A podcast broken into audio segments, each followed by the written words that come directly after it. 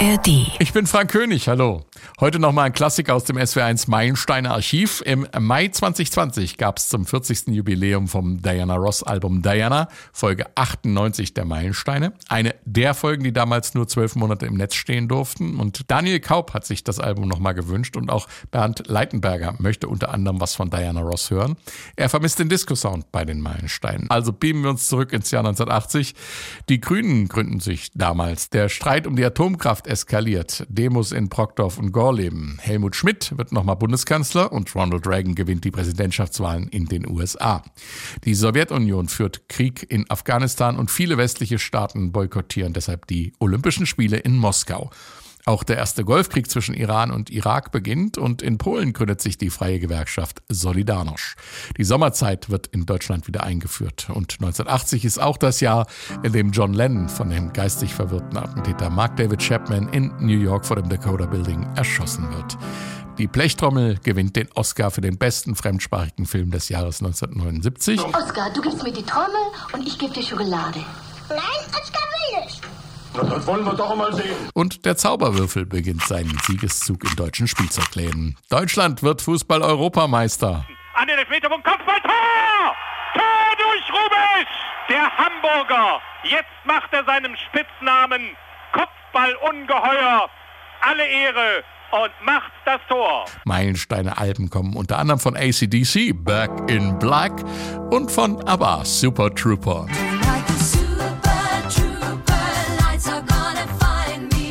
Jahrescharts in Deutschland äh, führt die Nummer hier an. Oh weh, der Nippel. Sie müssen nur die Nippel durch die Lasche ziehen und mit der kleinen Kurbel ganz nach oben drehen. Und jetzt viel Spaß beim SWR1 Meilenstein. Diana von Diana Ross. SWR 1. SWR 1. Meilensteine auf Vinyl. Alben, die Geschichte machten.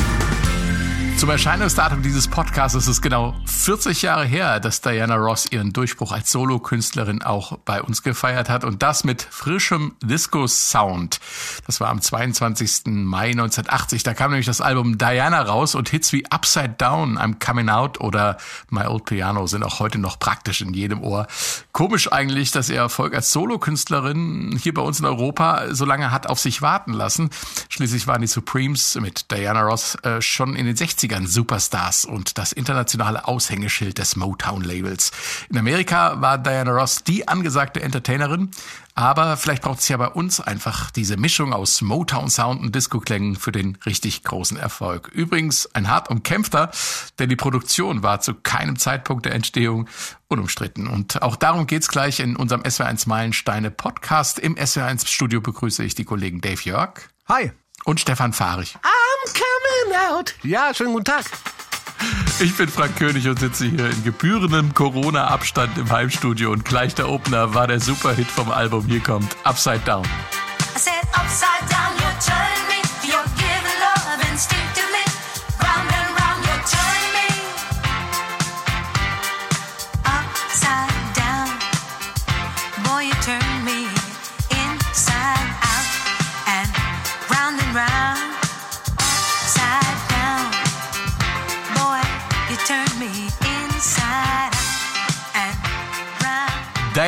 Ross, Upside Down. Wer die Scheibe vor 40 Jahren aufgelegt hat äh, und auf schwarze Musik und Disco gestanden hat, den muss es hingerissen haben, oder Stefan? Also dafür musste man nicht auf schwarze Musik und Disco gestanden haben. Äh, Das war einfach eine, eine ganz neue Scheibe. Also Diana Ross kannte man noch mit ihren langen Haaren und als Diva und ja, sie hat bei den Supremes da in den 60ern gesungen, aber das war ja alles nichts für, also für mich persönlich äh, gar nicht maßgeblich in der Zeit. Und dann fing das an, allein das Cover schon. Also ist das Diana Ross? Dieses Mädchen da mit den halblangen Haaren, in dem weißen T-Shirt, mit den, mit den Jeans auf jugendlich gemacht und dann Scheibe aufgelegt und dann kommt das, was die ganze Scheibe prägt, gleich diese scratchy Gitarre am Anfang. Und dann pumpt der Bass dir ins Ohr mit diesem Staccato-Rhythmus. Das war wirklich neu und dafür musste man auch keine Disco lieben. Das war, äh, da, da fingen die Füße gleich an zu wackeln. Im gewissen Sinne trifft der Titel Upside Down ja aufs ganze Album zu. Da wurde vieles auf den Kopf gestellt, umgeworfen, wieder neu aufgestellt. Zum Beispiel waren einige der Songs wie auch der Opener gar nicht für Diana Ross gedacht im, äh, ursprünglich, sondern für Aretha Franklin.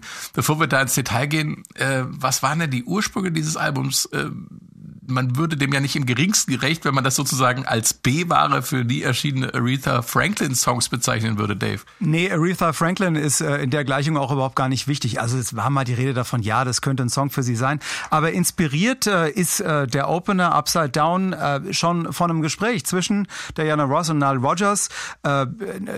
Diana kannte das, was die machen mit Chic und Sister Sledge und so. Sie hatte das bei Konzerten gesehen und hatte dazu auch äh, in Studio 54 in der berühmten äh, Disco in New York getanzt. Und äh, so kamen die ins Gespräch. Diana wollte einen frischen Sound haben, wollte was anderes machen und sagte, äh, I want to turn my career upside down. Ich will meine Karriere auf den Kopf stellen and I want to have fun again. Ich möchte wieder Spaß haben. Und äh, aus diesen Gesprächen äh, sind Songs entstanden, direkt inspiriert. Und Upside Down war eines davon. Also Aretha kann man da getrost ein bisschen beiseite schieben.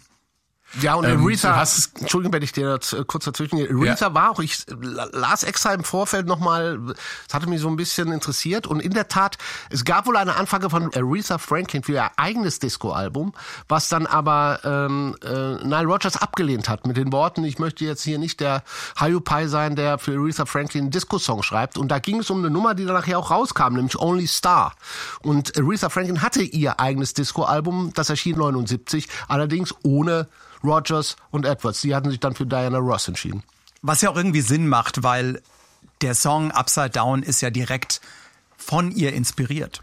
Ja, aber es ist auch Jetzt geil. Die, die Arbeitsweise ist auch geil. Also, Die Jungs kommen hin, Diana Ross, das ist ja ein ganz neuer Standard, auch für zwei so erfahrene Produzenten wie Nile Rodgers und Bernard Edwards, die, die ja mit Cheek und mit allen Disco-Bands viel Erfolg gefeiert haben. Aber da kommt Diana Ross, Miss Diana Ross, möchte ich sagen. Also Das ist das größte Idol. Für, für Rogers und Edwards war das das größte Ja. Idol, das rumgelaufen ja, ist zu und der Zeit. Äh, sie kommt und als erstes gehen sie hin und sagen, Pan, pass auf, Diana, lass uns mal erstmal ein Interview machen. Ja, lass uns erstmal über dein Leben reden, lass uns mal schauen, was dich so interessiert und entwickeln darauf, äh, auf, auf dieses Gespräch aufbauen, diese Platte. Darum auch der Name Diana, weil es ist so ein, äh, eigentlich auch so als persönliches Konzept gedacht. Ich muss mal gerade euren Redefluss unterbrechen, eure Begeisterung, weil Nile Rodgers und Bernard Edwards äh, es sind natürlich, du hast es gerade schon gesagt, äh, Cheek äh, und äh, damit alle das richtig einsortieren können, das sind die hier, Le Freak.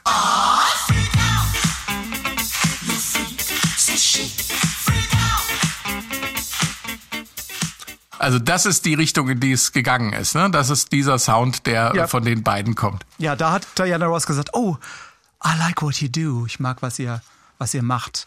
Und, und Edwards äh, war, wie Nile Rogers gesagt hat, nicht schwer aus dem Konzept zu bringen und nicht schwer nervös zu machen. Aber als Diana dann stand, oh yes, Miss Ross, yes, Diana, of course. Ja, ja, das, das können wir machen. Alles klar.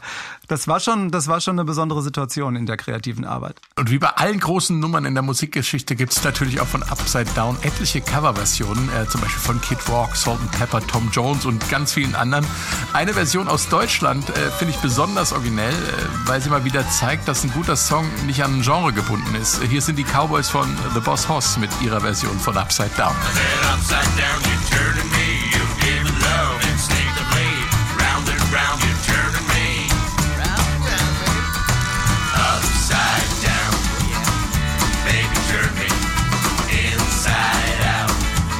The Boss Hoss mit ihrer völlig durchgeknallten Country-Cowboy-Version von Upside Down. Äh, großer Song, oder? Ja, ja, ja, du hast am Anfang gesagt, das ist, es ist so ein großer Song, den kann man nicht kaputt machen, aber ich muss sagen, es war, ah, es war nah dran. Am Anfang klang es wie Santana auch, ja. Ich dachte, was passiert hier? Aber mein Gott, Upside Down, ja. Und wenn es einem wenigstens nur ein Lächeln ins Gesicht äh, zeichnet, sozusagen. Ne? Nicht unbedingt, nicht unbedingt in guter Art und Weise, aber kein Kommentar. Zurück zu Diana. Hier kommt Tenderness.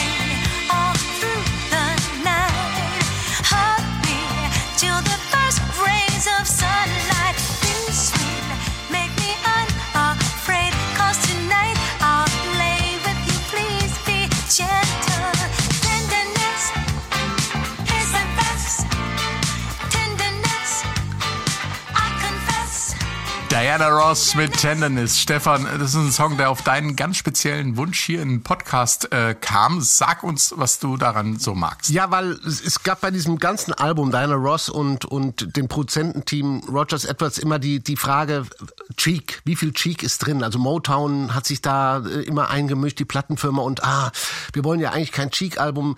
Die spätere Produzentin des Originalalbums sagte auch mal, oh, das ist ja eigentlich ein Cheek-Album, nur mit der Stimme von Diana Ross. Und ich finde, da, da haben die zwei diesen Song auf die Platte gemogelt, weil das ist Original Cheek Sound, nicht Upside Down, das war neu. Also dieser pumpende Bass ist klar, das ist das ist äh, erkennbar, aber Diana Ross völlig neu mit diesem Staccato Gesang, sehr rough, sehr tough, sehr Ja. tief und hier ist sie erstens die Diana Ross, wie wir sie kennen. Viel höher im Gesang. Du hast das komplette Cheek-Ensemble in diesem Song drin, nämlich die kompletten Background-Vocals. Alles, was bei Cheek jemals gesungen hat, hat hier Background gesungen. Und es ist so ein Song wie Good Times oder I Want Your Love. Es ist ein klassischer, klassischer Disco-Kracher und hat die Frage wirklich dann auch wieder eröffnet. Wie viel Cheek steckt denn in dem Album Diana? Sehr, sehr, sehr viel. Was die Platte Das war ja durchaus- geärgert hat. Ja, das war ja, ich wollte gerade sagen, das war ja durchaus auch umstritten. Da kommen wir ja gleich auch noch zu diesem Punkt. Und ähm, vorher hören wir aber erstmal noch diese wunderschöne Ballade hier, Friend to Friend. When I gave all of my love to you, I said you were a dream come true. So good to you is what I'm gonna be. And I hope you'll fall in love with me. Wird einem schon ganz warm ums Herz. Ganz minimalistisch produziert, damit Diana Ross Stimme voll zur Geltung kommt. Aber wir haben ja vorhin schon angedeutet, äh, das war ursprünglich nicht so gemeint, Dave, ne? Nein, nein, das äh, Arrangement bei dem Song jetzt im Speziellen war ein bisschen opulenter. Also die Geschichte war, war die. Nile Rodgers und Edwards äh, haben Diana Ross ge gesagt, was sie machen soll, wie sie singen soll. Dann haben sie einen fertigen Mix der Platte abgeliefert. Und Diana Ross hat es gehasst, wie es klang. Oh, meine Stimme versinkt in der Musik, was so nicht bei allen Tracks stimmt, aber das nur am Rande. Aber in diesem Song schon. Ähm, es war ihr zu viel drumrum und sie, sie konnte nicht so glänzen mit Glitter und, und ihrer ganzen Dievenhaftigkeit. Diana Ross ist dann hingegangen und äh, hat das Album komplett remixen lassen. Äh, Nachbesserungsversuch hat nicht geklappt. Dann ist sie zu ihrem Motown-Toningenieur gegangen, hat gesagt, mach mir das, misch mir das neu. Sie hat die äh, Vocals, den Gesang komplett neu aufgenommen und äh, damit eine, ein Remix des Albums. Das ist dann tatsächlich rausgekommen. Und damit man mal den Unterschied hört, hier ist äh, Friend to Friend, äh, erst nochmal kurz im Original und dann im Original Chic Mix, so wie es ursprünglich klingt. Ja, bei Friend to Friend, glaube ich, hört man das super. Also ein Prinzip, was, Ja. was die neue Produktion angeht, diese Reduktion, um bewusst zu sagen, wir haben eine Diva im Studio und wir wollen diese Diva auch präsentieren, was bei Friend to Friend in der Version, die wir eben gehört haben, also deutlicher geht's nicht, die singt so kontrolliert. Das ist ja fast ein Duett, nur mit dem Bass, ganz leise und jetzt hören wir mal gleich, was eigentlich äh, Rogers Edwards Genau, mit also dem erst- Song gemacht hat. Erst nochmal kurz das Original und dann die etwas opulentere Version, wie sie gedacht war.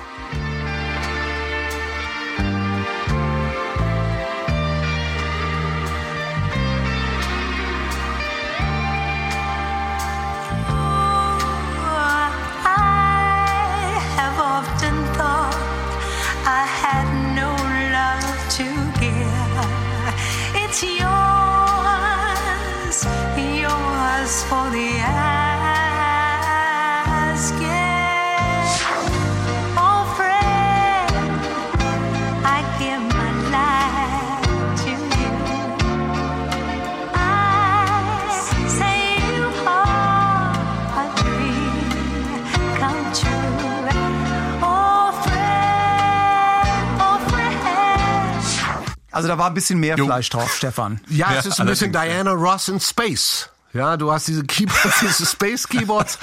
Aber mein Gott, was willst du denn? Ich meine, Niles Rogers und, und, und Edwards, die waren ja keine Balladenkönige. Ja, für die war das auch so Nee, dafür Neuland. waren sie nicht bekannt. Und da haben sie halt diesen Keyboard-Sound noch. Das ist so, sie ist ein bisschen alleine wie im Weltraum und singt diese Ballade. Also das ist schon ein krasser Unterschied. Und da muss ich auch sagen, es gibt ja eine Ausgabe dieser, dieses äh, Albums, die Deluxe Edition, da kann man beide Platten mit beide Mixen miteinander vergleichen.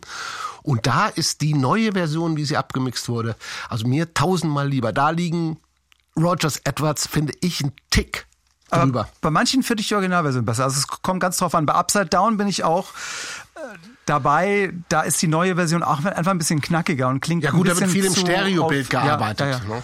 Also mal so die Gitarre mal so zur Seite gewischt auf, auf den Rand des Stereospektrums, damit die Stimme mehr zur Geltung kommt und solche Sachen haben die gemacht. Aber also, hier ist ganz krass. Ne? Ja, ja, also da- hier haben sie aber richtig ich finde, stripped ich- down to the bones. Aber ich finde, das ist äh, grandios, weil man an diesem Beispiel mal Produzentenarbeit äh, nochmal genau ähm, studieren kann. Also man macht sich da ja mh, vielleicht mh, gar kein Bild, man kauft sich ein Album, hört sich das an und sagt, ja gut, da sitzt einer hinter der Scheibe und der sagt so und so und so will ich's haben oder mixt das dann so und so und so. Ja, aber jetzt stellt euch Ähm, mal vor, aber was, dass da das- für, was da für Streitgespräche gelaufen sind. Die haben, Genau, die haben sich am genau. Ende wahrscheinlich nur noch angeschrien. Ja gut, bei dem Mixer nicht mehr. Die haben die Originalbänder mitgenommen aus New York oder wo sie produziert hatten, sind nach Los Angeles gegangen und haben da, ich glaube sogar Rogers und Edwards wussten gar nicht. Die wussten nichts davon, Dass nein, sie die. Bänder mitgenommen haben und am Remixen waren. Aber ich gebe dir recht, Frank, es ist wirklich auch die anderen Songs, wenn man diese Deluxe Edition hört, wer da Spaß und Interesse dran hat, weil da geht es auch manchmal um Kleinigkeiten, wie Dave schon gesagt hatte. Da ist eine Gitarre, wenn du davor sitzt, ist sie im Stereobild in deinem räumlichen äh, äh, Erscheinungsbild irgendwie in der Mitte und liegt, äh, als würde der Gitarrenspieler hinter Diana Ross und dann in der nächsten Produktion wird er mal ein bisschen an die rechte Seite. Oder die Background Vocals, die auch vielleicht ein bisschen dicht, also wenn du es visuell haben würdest, wären da zwei Frauen, die hinter Diana Ross stehen. Ja, die hüllen sie so ein bisschen ein. und die werden dann im Stereobild plötzlich nach rechts und links extrem gedrückt. Also das ist für so. Und das macht natürlich was, ne? Das macht was, natürlich was. Das macht wenn- luftig, wenn das jemand macht dann transparent. nicht im Mittelpunkt steht, ne? Das macht ganz andere Effekte und Ja. äh, ich- ja, aber es ist beide Scheiben, wenn man sie sich mal anhört. Beide haben ihre Berechtigung, beide Mixe finde ich.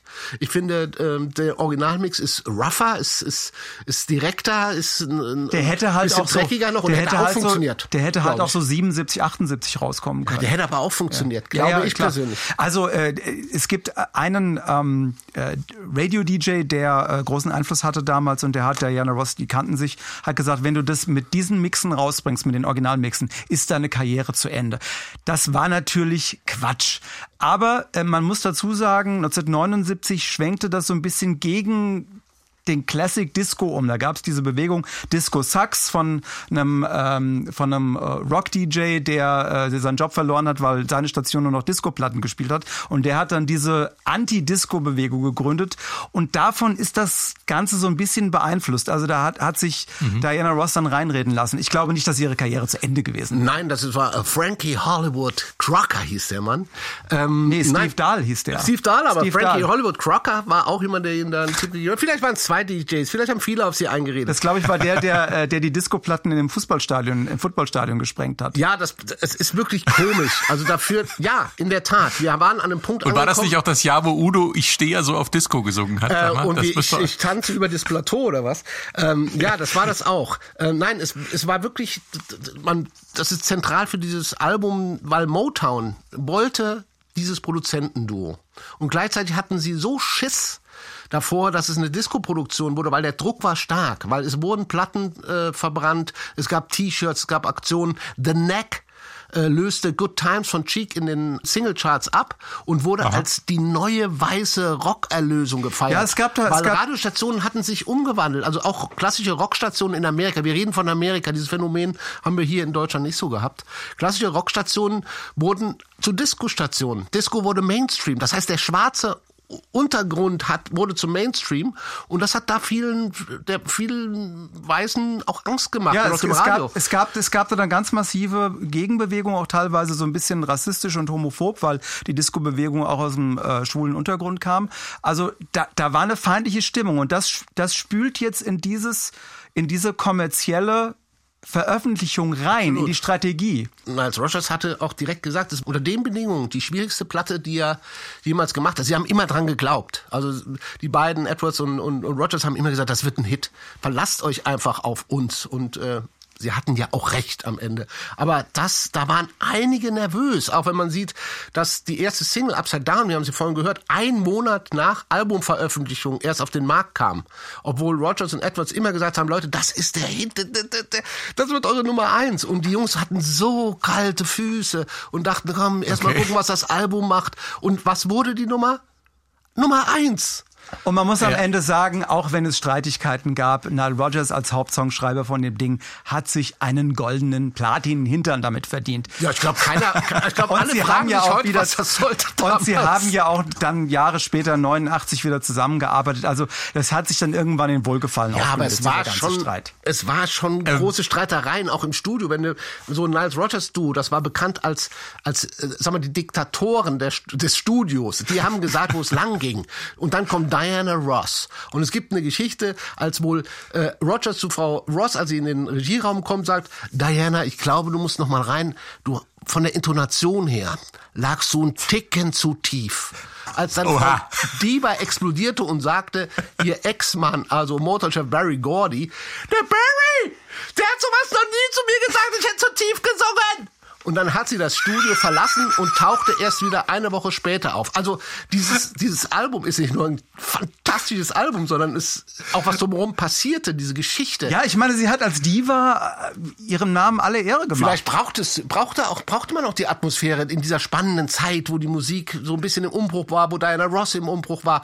Auch Rogers hatte mit Cheek danach nichts mehr. Das muss man auch mal sagen. Okay. Jedes Album floppte danach. Du hattest es ja eben schon erwähnt, Dave, über den Einfluss der, der schwulen Szene auf die Disco-Musik. Und äh, das passt ganz gut zum nächsten Song. I'm Coming Out ist nämlich zu einer LGBT-Community-Hymne geworden. Und das war erstaunlicherweise vor 40 Jahren auch ganz bewusst so, äh, zumindest den Produzenten. Hier kommt I'm Coming Out.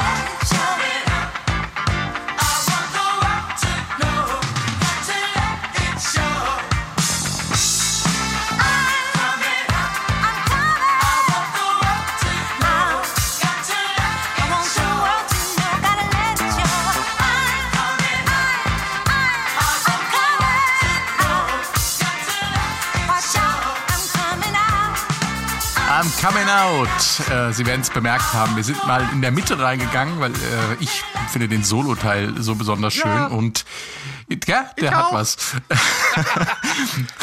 der, der Song ist übrigens nicht nachträglich zur schwulen Hymne geworden, sondern wurde inspiriert von der LGBT-Community, Dave.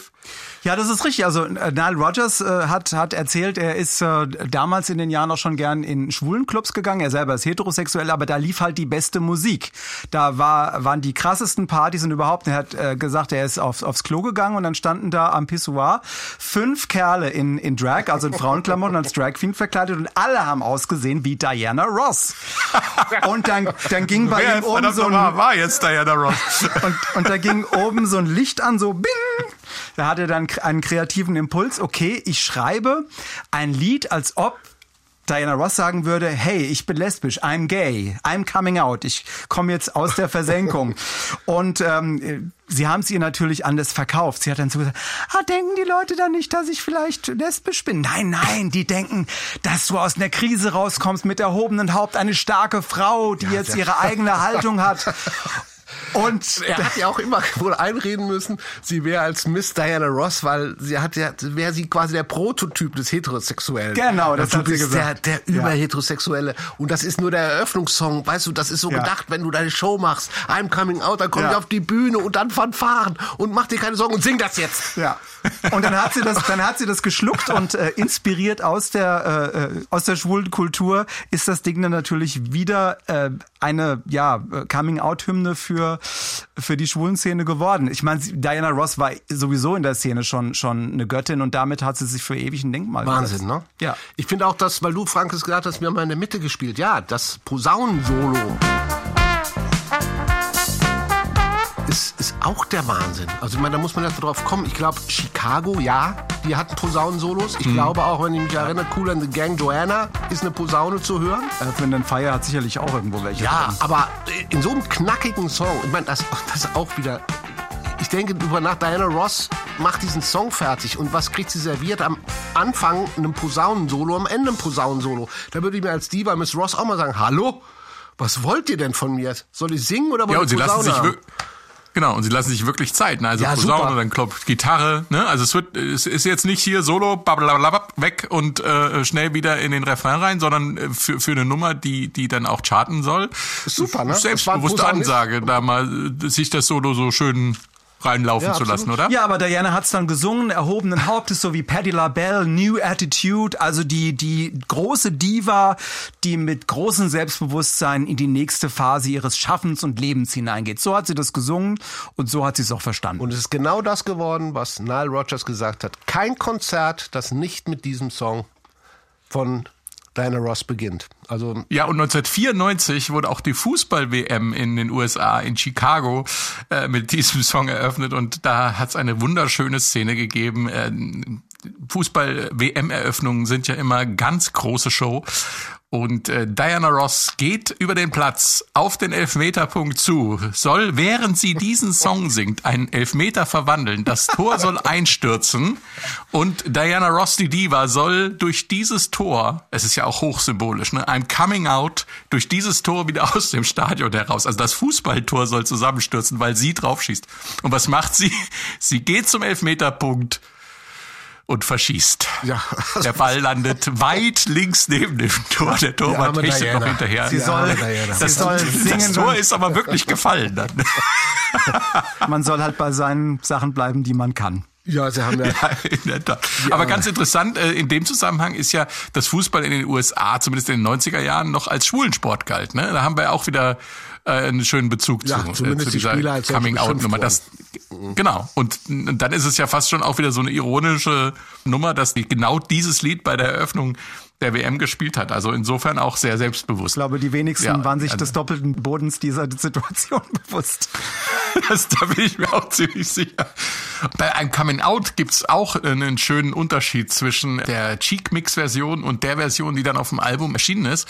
Ich habe da ein schönes Bild im Kopf, aber ich will es nicht verraten. Wir hören jetzt einfach mal beide Versionen.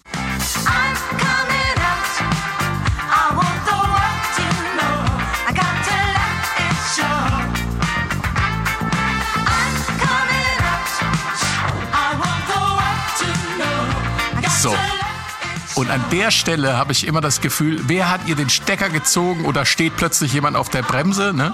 ja, ist langsamer, der Song. Ja. Aber auch das wurde in den Mixen teilweise gemacht, die Songs langsamer gemacht. Aber es ist auch, es ist, klingt auch nicht so transparent. Das ist der Fall, den wir vorhin mal besprochen hatten, dass die Gitarre nämlich hier im Stereobild eigentlich so alles in der Mitte vollgestopft ist und Also die, die der langsame Version ist die, ist die, Or- Originalversion. Die ist die Originalversion. Nicht die, die rausgekommen Nein, ist. Ja. Nein, die Version, wo, wo Frank den Eindruck hat, da ist einfach mehr los, da passiert mehr. Das ist die, die so ein bisschen gelüftet ist, sage ich mal, wo, wo alles Genau. ein bisschen im räumlich anders verteilt ist, wo das Tempo angezogen ist, deutlich. Und darum der Eindruck, ja, aber ich finde die, ah, die Original... so, so arg unterschiedlich das sind ist, sie dann doch das nicht. ist das, was wir vorhin auch Nein, ich glaube, wenn wir sie nicht im direkten Vergleich gehört hätten, wäre das jetzt nicht der Fall. Aber man konnte dem mal Fall sehr gut hören, wie subtil. unterschiedlich Songs wirken, Ja. je nachdem, wie man sie äh, produziert dann letzten Endes. Ne? eine These, die ich immer sage, der Hit ist, ist was Schönes, wenn man einen schönen Song schreibt, aber entscheidend ist das, was man hinten raus produziert. Und das sieht man auch in dem Beispiel gut. Also es sind völlig verschiedene Ansätze der Produktion. es gibt Songs, die, die schlecht produziert war, waren und deshalb möglicherweise kein Hit geworden sind, weil sie, Absolut. weil sie einfach nicht funktioniert haben im Radio und auf der Tanzfläche. Es gibt ja Songs, die erkennt man an einem oder an zwei winzigen Tönen. Äh, mein Lieblingssong auf Diana ist so einer. Äh, hier der erste Ton. Und hier gleich der zweite. Sehr schön. Mehr, Ja, brauch, aber das mehr ist braucht man dazu Reicht. nicht zu sagen. Das war's. Nee. Danke. Müssen nicht weiterhören. Wissen alle Bescheid. Also man weiß sofort, man weiß sofort, um was es geht. Mhm. Bei Old Piano, das Lied von dem alten Klavier. Und wer so ein altes Instrument hat, der versteht den Song sofort. Jetzt wird's aber ein bisschen verwirrend, Stefan. Das Bing ist gar kein Klavier. Nein, das Bing ist eine, äh, äh, ein Orgelsound. Was mich auch immer gewundert hat, ich dachte, also ich habe lange auch gedacht, ja, Klavier, My Old Piano, überhaupt der ganze Song, wir werden ihn ja gleich hören, leidet ein bisschen drunter, dass das Klavier erst zum Schluss dann auch Ja, ein es bisschen was kommt als, spielen als darf. Solo, ist zwar schön, aber kommt spät. Es ist immer dabei, aber es ist so ein bisschen versteckt in dem ganzen Song, dafür, dass das eine Hymne an ein altes Klavier ist. Im Video ist es, glaube ich, ein, ein Flügel, den sie betanzt wie ein Liebhaber. Aber lass das uns Video ist ein bisschen strange, gell? das, das ist nicht strange, das ist bescheuert. Ja gut, es ist der Anfänger. Also Entschuldigung, sie singt, sie singt davon, dass das Klavier internationalen Stil hat und ein Lächeln von 88 Tasten. Ja, also weil auch der Text hält sich, sage mal, sag mal irgendwie ein bisschen in Grenzen. Aber trotzdem, der Song wurde ein Knaller in Europa. Großbritannien, glaube ich, eine 2. Und da hat, und da hat Diana Ross hier in Europa auch wieder richtig nach oben gespült. Also über das Video brauchen wir nicht reden. Das war am Anfang der Videokunst äh, 1980. Da gab es ja auch MTV noch gar nicht. Aber ich habe eine ganz andere Assoziation. Können, können wir gerade den Ton noch mal einmal hören? Ich denke dabei immer an Metal von Pink Floyd.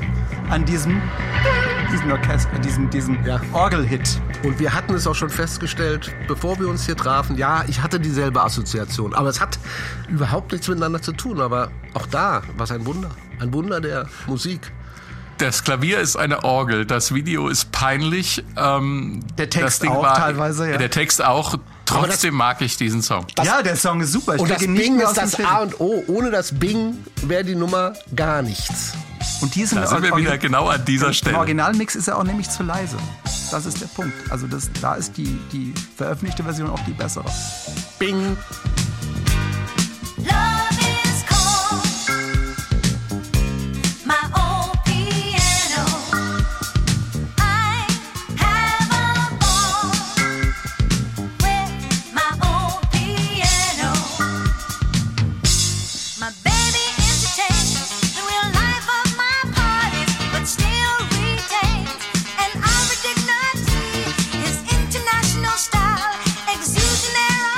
Vielen Dank fürs Zuhören und vielen Dank fürs Mitmachen an Dave Jörg Gerne.